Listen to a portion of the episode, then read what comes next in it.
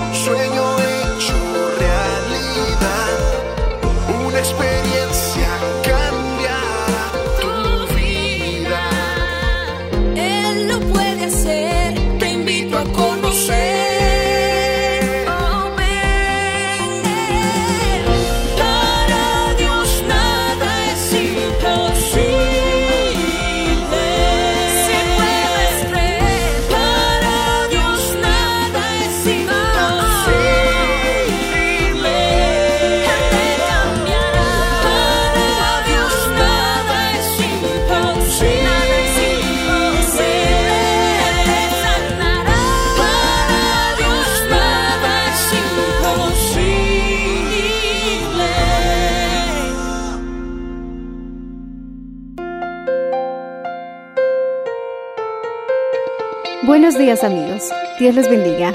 Hoy les traeremos el mensaje del Señor bajo el título La inexplicable misericordia de Dios, en la voz del reverendo Enrique Valenzuela. Escuchemos.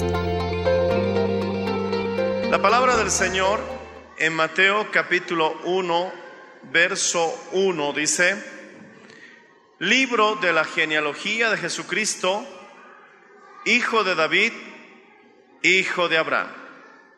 Volvamos a leerlo. Libro de la genealogía de Jesucristo, hijo de David, hijo de Abraham. Oremos. Padre Celestial, en el nombre de Jesús te pedimos que tú puedas bendecir a cada uno de tus hijos con este mensaje. Que tú puedas darnos, Señor, el lineamiento correcto, Señor, de tu revelación, para que ellos puedan salir de este lugar bendecidos. Danos ese pan, Señor, y alimenta nuestro espíritu. Repite conmigo, Padre Celestial, tu palabra es viva y es eficaz. Dame esa vida y que sea eficaz en mí, Señor, para tener una vida llena de tu bendición y de victoria. En el nombre de Jesús. Amén. Dando gloria a Dios, puedes tomar asiento, hermano. Quiero hablarte de cuatro personajes bíblicos que sus vidas no fueron muy ejemplares y algunos descendían de una familia que no era muy famosa por sus buenas acciones. Pero quiero decirte que aunque tú pertenezcas a una descendencia que no tiene buena fama, eso no debería impedir para que tú alcances los favores y las misericordias que Dios tiene para tu vida. No podemos, hermano, nosotros definir nuestro futuro a causa de nuestro pasado. Todo, mi hermano, se define ahora. Todo puede cambiar. Si tu abuelo fue alcohólico, tu padre pudo haber sido alcohólico, no necesariamente eso debe definir que tú también seas alcohólico, aunque todas las probabilidades apunten a que así sea. Porque, mi hermano, podemos nosotros hacer un cambio. Como estos personajes, el Señor les permitió un cambio total del rumbo de sus vidas. El primer personaje es Tamar. Tamar era la yerna de Judá. Tú sabes, mi hermano, que Judá era una tribu muy importante porque de esa tribu debía salir el rey de Israel. Entonces, Judá tenía un hijo que se casó con Tamar. Murió este hijo y dejó sin descendencia. Entonces, la tradición decía que el hermano debía tomar a la viuda como esposa. Lo hizo de esa manera y el joven también murió.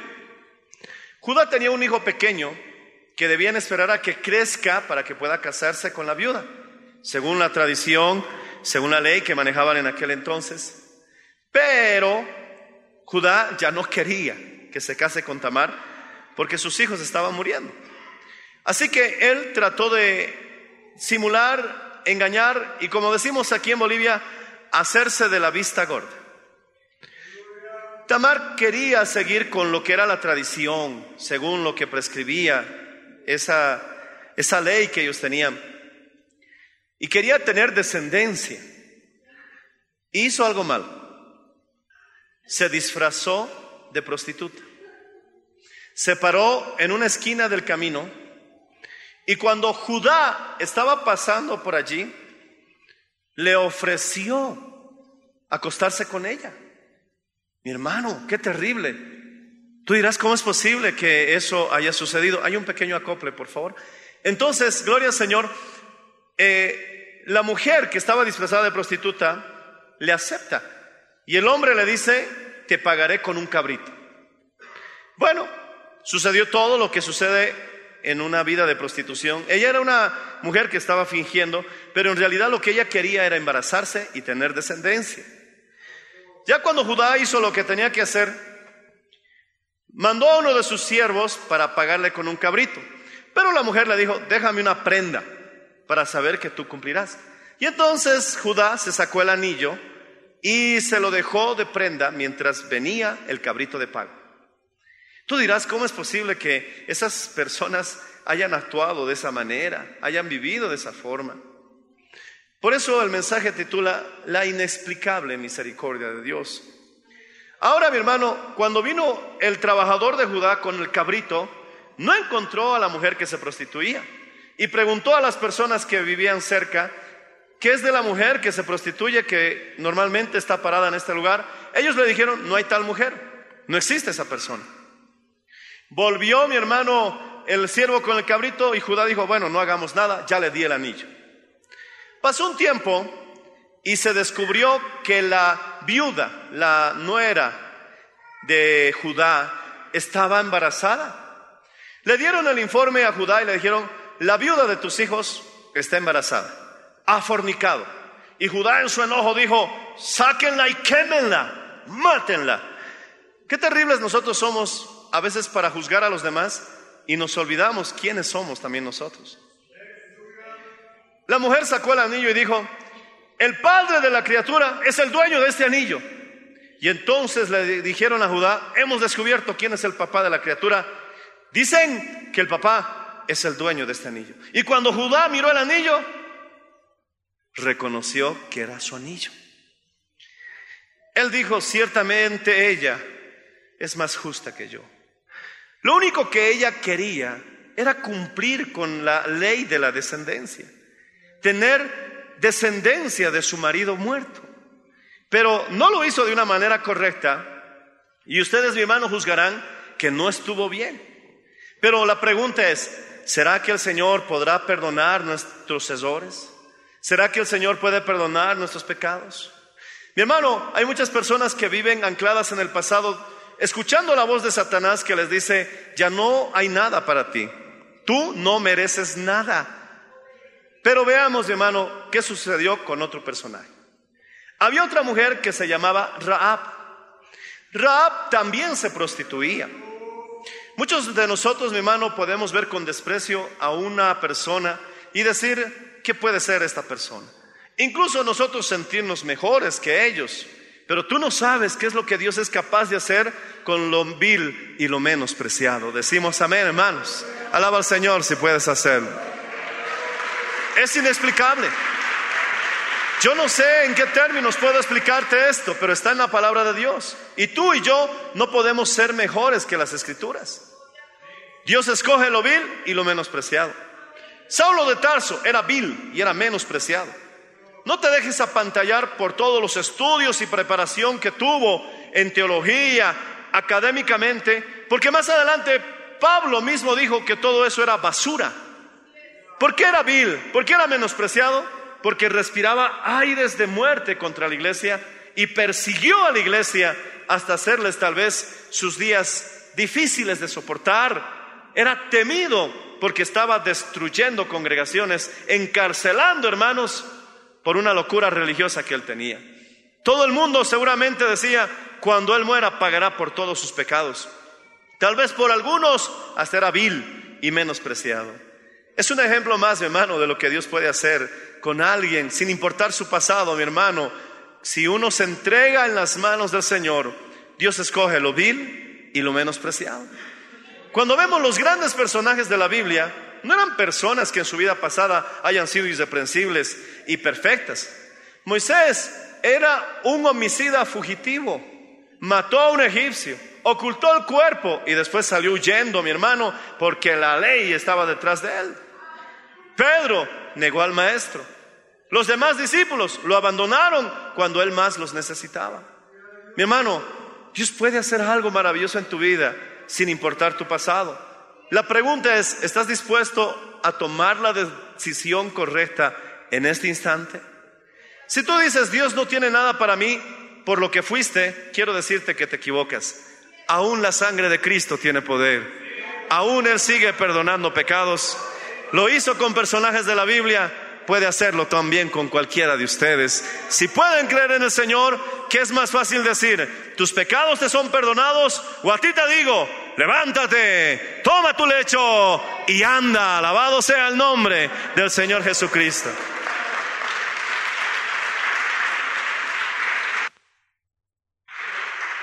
Todos los habitantes de la ciudad de Jericó fueron muertos, niños, ancianos. Todos los habitantes de Jericó tenían que ser exterminados. La única persona que se salvó fue una mujer que se prostituía. Dios, en medio de una ciudad que en sus tiempos era quizás una ciudad importante, principal, fortificada, murallada, solo encontró a una persona digna de salvarse.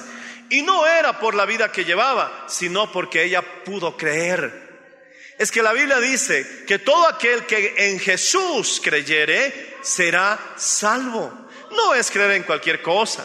No es creer, mi hermano, en allá, en acá. Es creer en una persona.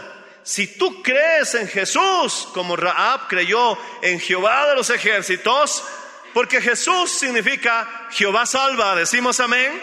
Y Raab creyó que Jehová, el Dios de Israel, podía salvarla también. Entonces, no importó el pasado que llevaba atrás, sino en quién creía. ¿Tú en quién crees, hermano? ¿En lo que dice las noticias? ¿En lo que dice el periódico? ¿En lo que dice el pronóstico político, social y económico de nuestro país para este o el siguiente año? Quiero decirte, mi hermano, que si crees en ellos, siempre te decepcionarás pero si crees en Jesús y te mantienes firme en tu fe, Él no decepciona a nadie y entonces tu pasado ya no importa. Alabado sea el nombre Señor Jesucristo. Cree en el Señor Jesucristo y tú y tu casa serán salvos. Debes mantener firme la confianza, aunque se demore un poco, que esa fórmula sí funciona. Esa fórmula sí funciona. No porque tengas que esperar tal vez un tiempo, digas que no resulta. No, esa fórmula funciona. Sé paciente, verás la liberación y verás, mi hermano, la respuesta. Quizás después de un tiempo, no pierdas la paciencia. Se requiere paciencia para alcanzar las promesas, pero sí funciona. Cree y tú y tu casa serán salvos. Rab ayudó a los espías que había mandado Josué para que reconozcan la tierra, para que puedan ver cuál era la manera y la mejor forma de conquistarla. Y estos espías fueron descubiertos y entonces mientras los perseguían y trataban de atraparlos, llegaron a la casa de Raab y Raab los escondió, les ayudó. Qué bueno es ayudar a los siervos de Dios, hermano. Siempre traerá bendición a tu casa. No es en vano, porque si dieras un vaso de agua a uno de estos pequeñitos, por cuanto es mi hermano, dice, mi, uno de mis discípulos, ciertamente no quedarás sin recompensa. Y cualquiera que haya recibido uno de estos pequeñitos en mi nombre, a mí me ha recibido. Y cualquier cosa que hicierais a uno de estos pequeñitos, a mí me lo habéis hecho, dice el Señor Jesús. Oh, mi hermano, trae una bendición a toda tu casa ayudar a los verdaderos siervos de Dios. Decimos amén, hermanos. Raab auxilió, le extendió la mano, hizo algo por esos dos siervos de Dios y los escondió. Y eso trajo salvación a toda su casa. Cuando se fueron los soldados que los perseguían, salieron y ellos le dijeron gracias. nos has ayudado, ¿qué podemos hacer por ti? Ella les dijo, por favor, sé que el Dios de Israel ha puesto todo su temor en la ciudad. En otras palabras, ustedes van a conquistar este lugar. Ya está dicha su victoria. Por favor, ayúdenme, salve mi familia. Y los espías, en mis propias palabras, le dijeron, pon una cuerda roja en tu ventana. Y su casa estaba en el muro, piensa en eso. Y todos los que estén dentro de tu casa, nosotros daremos instrucciones al ejército de Israel que no toquen tu casa y cualquiera que esté en tu casa sobrevivirá. Ahí se cumple, mi hermano, la promesa. Oh, Dios no le falla a nadie. Solo cree y verás la gloria de Dios. Dos cosas extraordinarias. Seguramente Rab metió a todos los que pudo. Yo me imagino que todos estaban como sardinas enlatadas. No importa la incomodidad, con tal que nos salvemos. Decimos amén. No importa las críticas, con tal que nos salvemos. No importa, mi hermano, los obstáculos, con tal que nos salvemos. Si perdemos algunos amigos, no importa, con tal que nos salvemos. Pero vamos a estar todos ahí adentro, mi hermano. Vamos a entrar a la casa donde está la salvación. Y esta es la casa del Señor. Puerta del cielo. Casa de oración será llamada. Alabado sea el Señor. Sin importar la incomodidad que produzca Vamos a estar donde Dios va a liberarnos. No te vas a liberar en otro lado. No vas a buscar un lugar que sea más cómodo para ti, que allá el mensaje es más suave, que allá me dejan vivir como quiero. Allá no me dicen nada si hago esto o no lo hago. Allá es un poco incómodo. ¿Qué importa? Que sea incómodo, pero es donde serás salvo. Y toda la familia de Rab seguramente estaban ahí ha dicho que todos los que estemos dentro nos vamos a salvar, así que seguramente se encargó de meter a todos los que pudo. No tocaron su casa los soldados de Israel, porque ahí estaba la cuerda roja que nos habla de la sangre de Cristo, ¿verdad? Y algo maravilloso es que cuando ellos sonaron la trompeta y gritaron alabanzas a Dios, ¿qué cayó?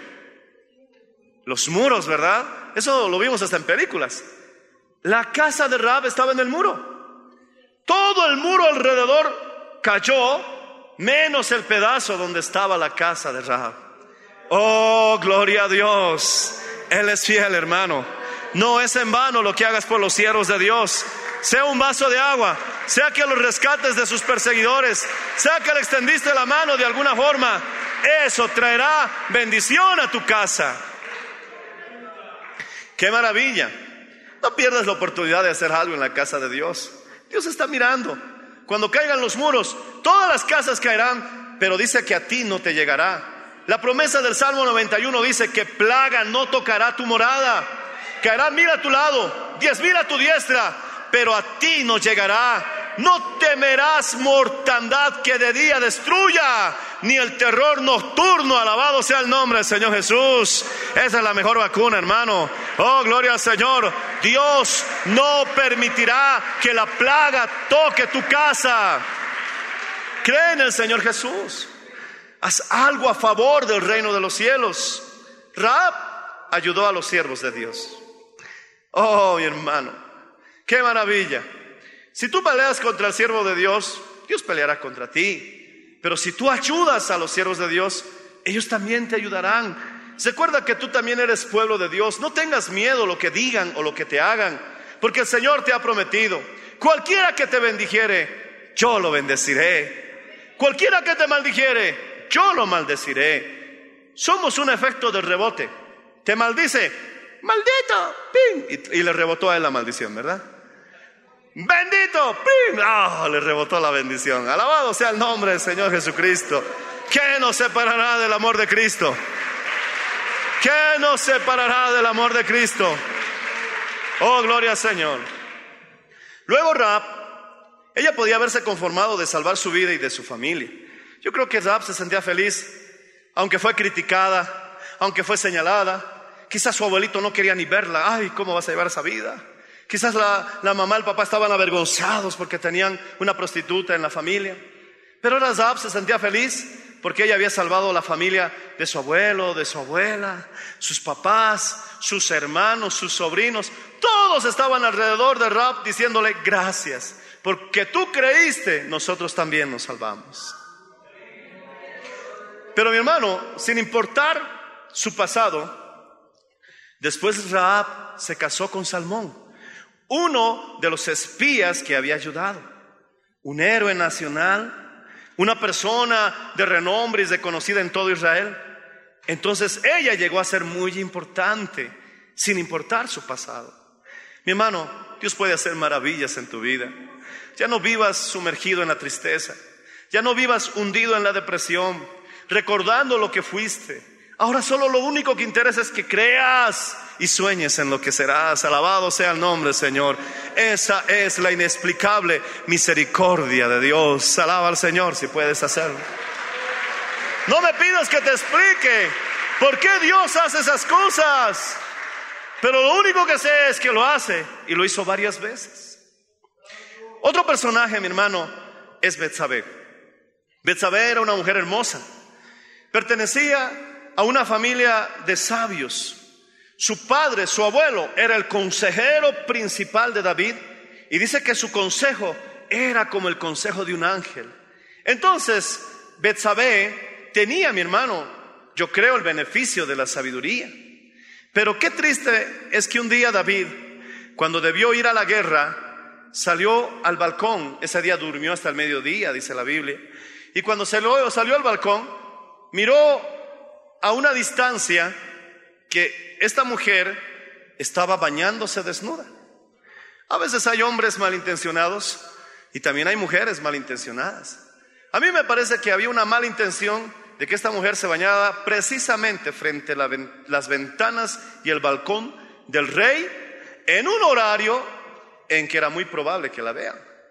Una cosa muy distinta hubiera sido en la noche, tal vez beneficiándose de la oscuridad de la noche para poder cubrirse o muy de madrugada, beneficiándose de que a esa hora no hay gente. Era el mediodía que se estaba bañando desnuda, como queriendo que la vean. Poder en la sangre de Jesús. Debemos tener cuidado con nuestras intenciones. David debía haber actuado también de una forma correcta, no le vamos a echar la culpa todo a la mujer. Él debía haber dicho, poder en la sangre de Cristo. Pero no, se quedó mirando. Como algunos cuando están frente al televisor, ¿no? En vez de cambiar el canal, se ponen ahí. Media hora. Ay, qué perversa está esta generación, pero media hora. Por ver lo que no debían ver, cayeron en pecado. Mandó a llamar a Betsabé, Betsabé, uh, nadie la forzó cayeron en adulterio. Fue un adulterio muy triste porque yo veo a Urias en una situación muy dolorosa porque Betsabé tenía su marido, se llamaba Urias, y era un hombre fiel al rey que estaba dispuesto a morir por el rey y el rey le pagó tan mal. Mi hermano, pueden haber personas que te han pagado muy mal, pero Dios está viendo, alabado sea el nombre Señor Jesucristo. David fue castigado duramente por ese hecho, porque no solamente se conformó con caer en adulterio, trató de ocultar su pecado y encima mandó a matar al esposo de Betsabé en la guerra. Le dijeron, mándenlo a la parte más peligrosa y abandónenlo. Y Urias se asistió hasta donde pudo, pero mi hermano, gloriosa muerte que tuvo, murió con la espada en la mano. Alabado sea el nombre del Señor Jesucristo. Alaba al Señor si puedes, hermano. Él vive para siempre. Y entonces David seguramente decía, ahora sí, ya está todo resuelto. Esta viuda, puedo tomarla por mujer. Oh, mi hermano, Dios está viendo. No te pongas a pensar situaciones pecaminosas como si mi marido se muriera, me casaría con otro hermanito. Poder en la sangre Jesús. Ay, si mi esposa se muriera, me casara con otro. No, no, no. Dios está viendo eso. David fue castigado duramente por esa situación. Y quiero darte un dato estadístico, varón. Las mujeres viven más tiempo que los varones, así que más probable es que haya viudas que viudos. Alaba Señor, si puedes hacerlo, hermano. Oh, alaba al Señor si puedes hacerlo.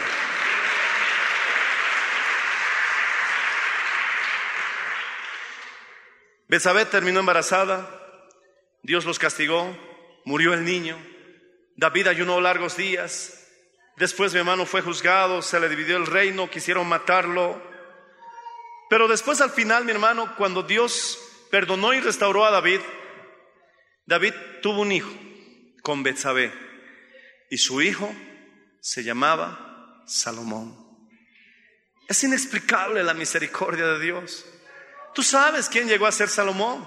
Sin importar el pasado que tuvo, Dios lo hizo el rey más grande de Israel. Alabado sea el nombre del Señor Jesucristo. Después de su padre David, Él es uno de los reyes, mi hermano, que ha llevado prácticamente a la gloria y al punto máximo de prosperidad y bendición que Israel llegó a tener.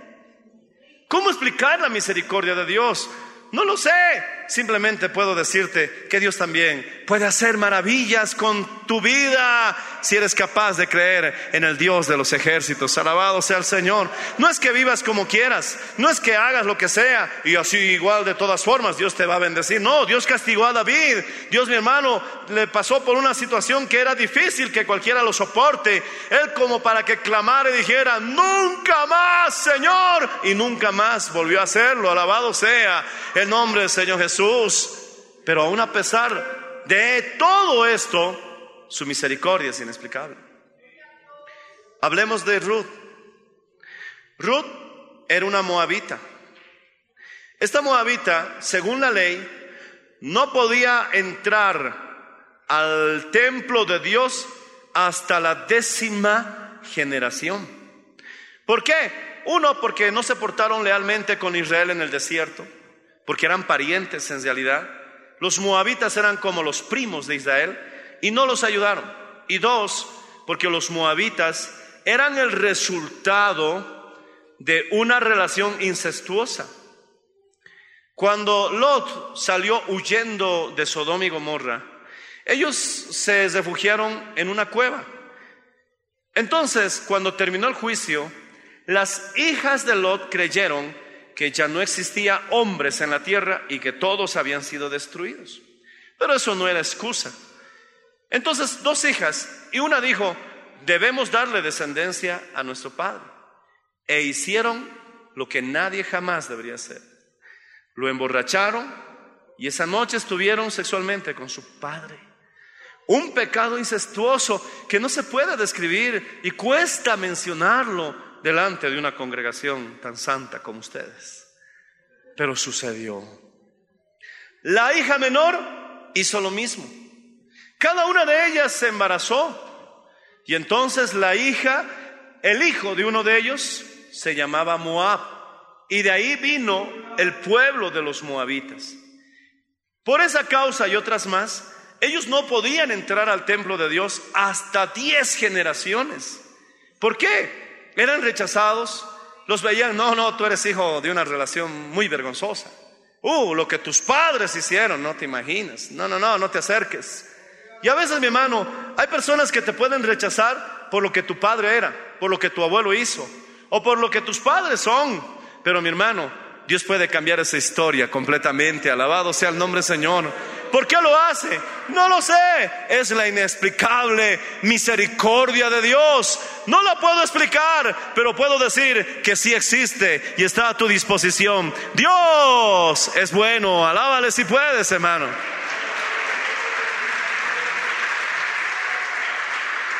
¿Por qué te digo que Dios es bueno? Porque resulta que hubo una temporada de hambre y Noemí, con su esposo y sus dos hijos, se fueron, mi hermano, a la tierra de Moab para conseguir algo de pan. Lamentablemente el esposo de Noemí murió. Los hijos de Noemí se casaron con dos mujeres. También sus hijos murieron. Noemí se encontró sola con Ruth y su otra yerna que les dijo, vuelvan a la casa de sus padres. Cásense con quien quieran, son viudas. Yo volveré a Israel a ver cuál será mi suerte. Ruth, mi hermano, lloró, la otra también lloró, pero se fue. Pero Ruth le dijo, no te dejaré. Tu pueblo será mi pueblo, tu Dios será mi Dios. A pesar de que era moabita e iba a ser rechazada en el pueblo de Israel, ella decidió hacerle el bien a su suegra. Mi hermano, cualquier bien que le hagas a tu suegro o a tu suegra es lo mismo que les estuvieras haciendo a tus padres. Honra a tu padre y a tu madre, y todo lo que hagas te saldrá bien, y tus días serán largos sobre la tierra que Jehová Dios te da. Es el primer mandamiento con promesa. ¿Quieres que te vaya bien? ¿Quieres prosperar? ¿Quieres vivir largos días? Honra a papá, honra a mamá, honra a tus suegros, alabado sea el nombre del Señor, porque Ruth fue bendecida por no abandonar a su suegrita. Alabado sea el Señor. Él es bueno. Él es bueno.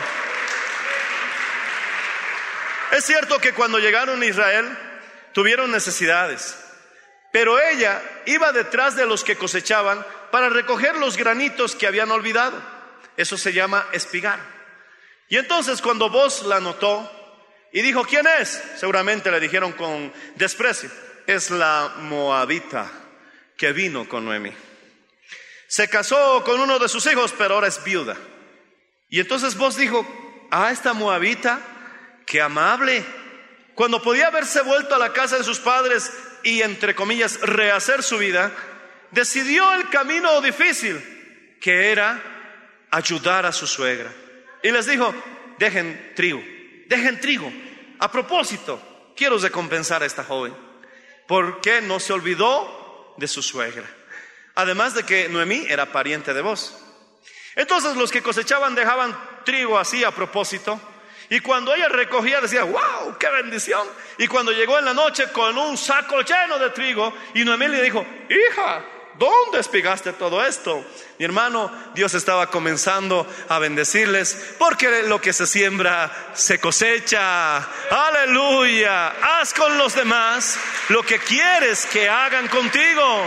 Con la medida que mides, con la misma medida serás medido. Si fuiste generoso con alguien, otro será generoso también contigo. Alabado sea el nombre del Señor. Yo creo que es un motivo de alegrarnos porque tenemos un Dios bueno. Alaba al Señor si puedes, hermano. Irán dando y llorando el que lleva la preciosa semilla. Cuesta sembrar. A veces hay dudas, hay batallas, pero no importa. Siembra. Aunque tengas que llorar sembrando, no te olvides que eso no es permanente, porque luego dice, volverá, pero recogiendo con alegría, cantando con gozo, recogiendo con alegría sus gavillas. Ruth apenas había empezado a cosechar. Para resumir la historia, llegó un momento en que vos se enamoró de Ruth. ¿Y qué hizo? La que pensaba que nunca más se iba a volver a casar, como algunas hermanitas, ¿no? Yo creo que nunca me voy a casar. Tranquila, hay un vos que te está esperando. Y no es para que le mires al de al lado, vos. Tranquila. La mujer que creía que nunca se iba a casar, ya estaba un hombre enamorado de ella. Y dijo, ¿me puedo casar con ella? ¿Por qué? Porque es la viuda de mi pariente. Voy a redimirla. Y aunque hubo otro que podía redimirla, no quiso hacerlo porque no quería dañar su descendencia. Pero vos puso a un lado todos eh, esos intereses y mi hermano cerró el trato y se casó con Ruth. La moabita, que hasta la décima generación no podía entrar al templo, la moabita que descendía de unos padres que tenían mucho que desear. Mi hermano, la misericordia de Dios es inexplicable. Porque no solamente Dios se conformó con bendecirles, no solamente salvó la vida y hasta honró el testimonio cuando Judá aceptó que Tamar incluso era más justa que él. No solamente, mi hermano, les perdonó la vida a David y a Betsabé, después de haber, mi hermano, cometido semejante pecado, sino que les dio un hijo que llegó a ser el rey más sabio de todo Israel. No solamente a una moabita que debía ser, mi hermano, completamente despreciada y tal vez, mi hermano, rechazada por el pueblo de Israel, le dio bendición económica e hizo que se casara con un hombre importante de la nación y fuese redimida, sino que más adelante, mi hermano, abramos Mateo capítulo 1. Lee conmigo el verso 1. Libro de la genealogía de Jesucristo hijo de David, hijo de Abraham. Salta al verso 3. Judá engendró de Tamar a Fares y a Sara y Fares a Ezón y Ezón a Aram. Salta conmigo al verso 5. Salmón, oh, ¿te acuerdas de Zab? Engendró a Raab a vos y vos engendró de Ruth a Obed y Obed a Isaí Isaí engendró al rey David. Oh Jesús, hijo de David. No solamente mi hermano los bendijo, les dio buenos matrimonios, les dio buenas casas, les bendijo espiritual y materialmente, les salvó la vida en otros casos y restauró, mi hermano, su testimonio, sino que además de eso, los incluyó en la genealogía del Mesías. Es difícil para ti tal vez aceptarlo, pero la Biblia lo dice, que Tamar era la abuela de Jesús. Raab era la abuela de Jesús. Betsabé fue la abuela de Jesús. Y Ruth, otra de las abuelas de Jesús, sin tener que mencionar a todos los demás personajes que pertenecían al linaje de Jesucristo, que también eran gente común y corriente, y algunos, hermano, con historias un poco que dejaban mucho que decir, pertenecían al linaje de Jesús. Jesús, de toda esa lista, el único sin pecado, el Hijo de Dios, que tuvo un nacimiento a través de una virgen. Alabado sea el nombre del Señor no se avergonzaba, mi hermano, de la familia que tenía por detrás. ¿Qué quiere decir esto? Que en la familia del Señor todos son bienvenidos. Ya no importa tu pasado. Lo único que importa es la invitación que el Señor te está haciendo. No importa que seas como Tamar. No importa si viviste como Raab.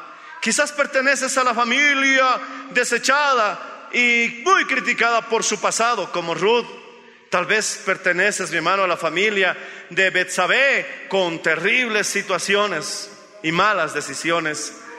Lo que importa ahora es, ¿puedes creer? Y el Señor te dice, entonces ven, sé parte de mi familia. Esa es la misericordia inexplicable del Señor, porque en la casa de mi Padre hay lugar para todos. Ponte de pie, por favor. Él vive para siempre. Voy a invitar a los músicos que me acompañen. Alguien tal vez pueda decir, Señor, si es así, ¿aún quedan victorias para mi vida? Sí, aún quedan victorias para tu vida. ¿No lo he perdido todo? No, aún quedan bendiciones que Dios puede darte. Quizás no podemos borrar el pasado, pero aún podemos ser parte de la familia del Señor. ¿Qué debemos hacer? La decisión es ahora. Decide bien en este instante. Levanta las manos al cielo. ¿Habrá alguien que quiera decirle, Señor, perdona mis ofensas? ¿Habrá alguien que quiera decirle, Señor, perdona mis pecados?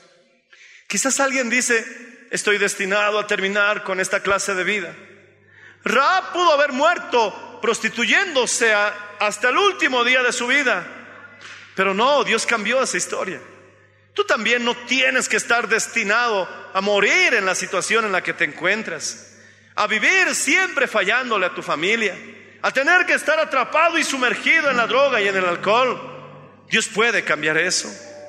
Tamar pudo haber terminado siendo eliminada, pero al final tuvieron que reconocer que ella era más justa que Judá.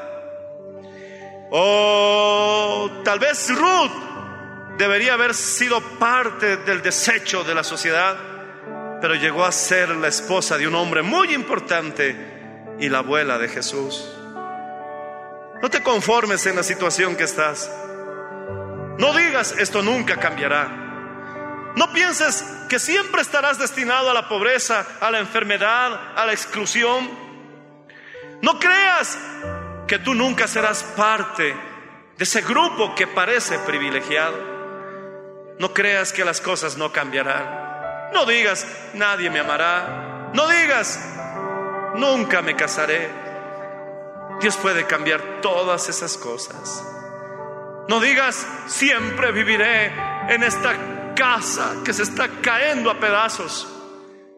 Dios puede cambiar todo eso. Y sobre todo, ser parte de la familia de Dios sin importar tu pasado.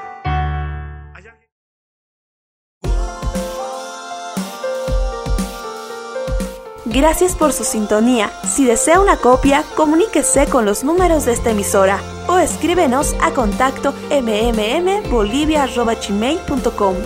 Nos volveremos a encontrar en nuestra próxima edición de Para Dios nada es imposible. Dios les bendiga.